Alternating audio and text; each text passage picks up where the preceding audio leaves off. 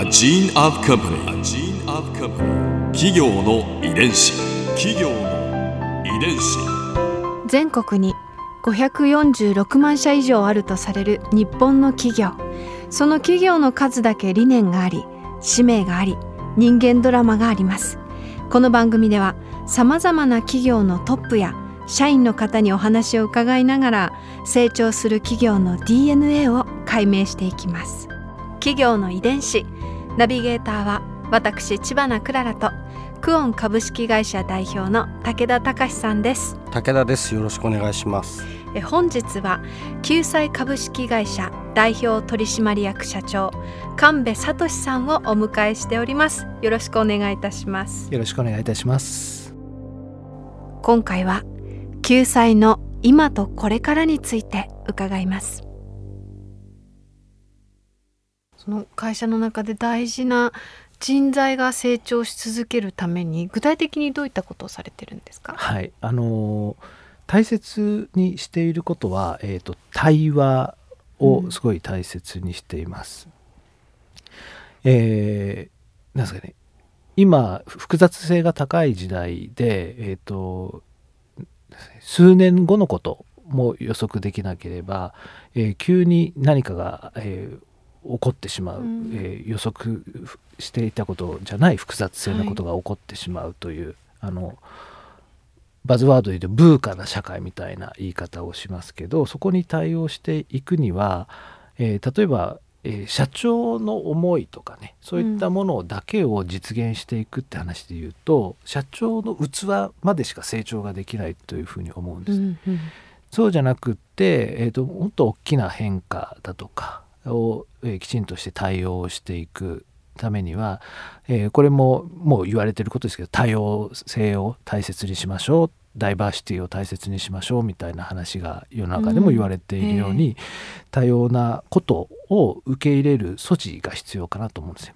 でそうすると、うん、そこには対話が、えー、必要かなと思って、えーと相手のが口に出している、えー、言語化していることだけではなくて、えー、相手の腹に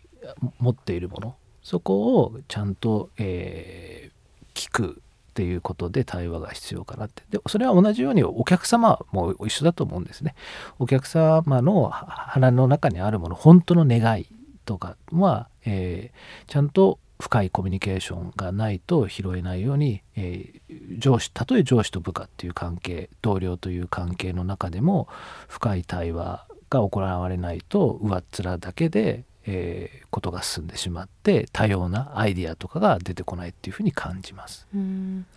そのそもそもその対話が必要だと思われたきっかけが何か終わりだったんですか？はいえー、っとですね3.11ですね。うん、あの3.11の時に私自身あの非常に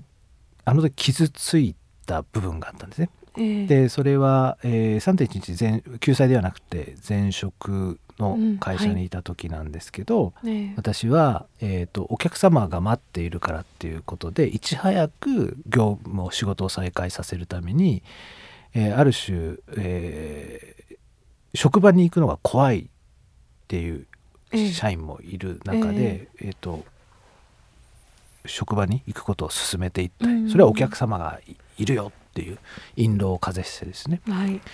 この自分の振る舞い行いが正しいものなのか、うん、よろしいことなのか。もちろん経済を回していくとか会社を止めないっていう一経営者としては正しい行動かもしれないんですけど一人の人間に立ち戻った時にそれが本当に正しいことなのかなっていう迷いが生じたんですね。うんうん、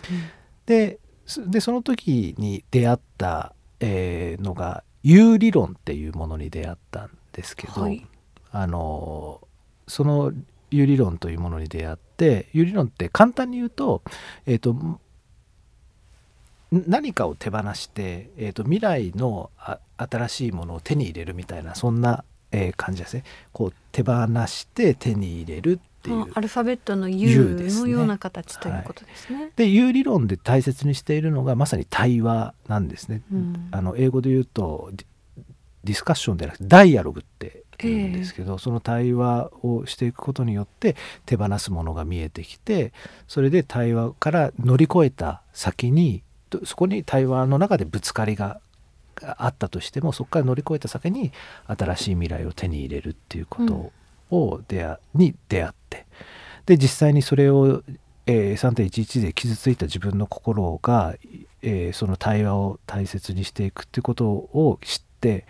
そこその対話を大切にしていくってことを実践していったら何かこういいムードというか、うん、ことが発生できたっていう体感があって、えー、ななのでそれ以来対話ということはすごい大切にしていたりしますね。なので成長のためには対話が必要だっていうのはそんな実体験から来ています、ね。企業遺伝子。これは皆さんにいつも伺ってる最後の質問なんですけれど、はい、100年後の未来救済はどんな会社になっていると思いますか？またはどんな会社になっていてほしいですか？はいえー、シンプルに言うとですね、えーと、笑顔とありがとうと活力に満ち溢れた社会に、えー、貢献できているかどうかっていうようなお話を感じます。うん、あのお菓子会社でから始まって、うん、でその後に冷凍食品を作って青汁を作って、えー、健康食品を作って化粧品を作ってっていう形である種変化をしてきました。うんうん、でそれは無尽蔵に変化をしてきたとかね計画性な変化をしてきたっていうことじゃなくて良い品質のものを届けるっていう思いの中で、うん、え世の中のニーズを、えー、感じて変化をしてきたと思います。でなので100年後に我々が、えー、その時に青汁を作ってるかどうかはわからないです。うん、えー、ですけど青汁を作っていなくても化粧品を作っていなくても、えーと、健康食品を作っていなくても、えー、世の中が笑顔になる、えー、自由になるっていう、うん、そういったことにきちんと貢献できている、うん、そして、えー、社員が成長し続けているっていうそういう会社で、えー、あり続けていたいいてほしいなっていうふうに思いますね。ここで Clara's viewpoint 今回神戸社長のお話の中で私が印象に残ったのは対話を大切にしているというお話でした。こうなんか対話を大切にするってすごくこう基本的なことのように聞こえるんですけれどやっぱり実際難しいことだと思うんですね。日々の業務に追われながら。でもこう横にいる同僚のことを思ったりとかその後輩社員のことを思ったりとか例えば上司とプライベートな話をすることって実際あんまり機会がないんだと思うんです。でもそこに踏み込むことでもっともっと社内の空気が風通しも良くなるしそれから社員のこう心意気みたいなものが新たに生まれてくればいいなというこう神戸社長の、まあ、優しさといいますかすごくこう人に対する思いが伝わってきてあ救済って本当にこうケールを育てるように人材も育てていてその会社自体がきっと優しい雰囲気で今回ってるんだろうなというふうに私は思いました。企業遺伝子。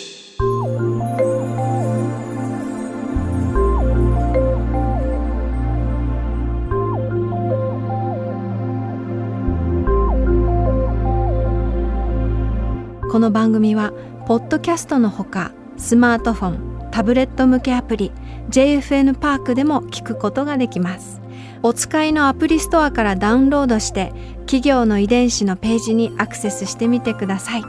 それでは来週もまたお会いしましょう。企業の遺伝子ナビゲーターは私千葉なクララとクオン株式会社代表の武田隆でした。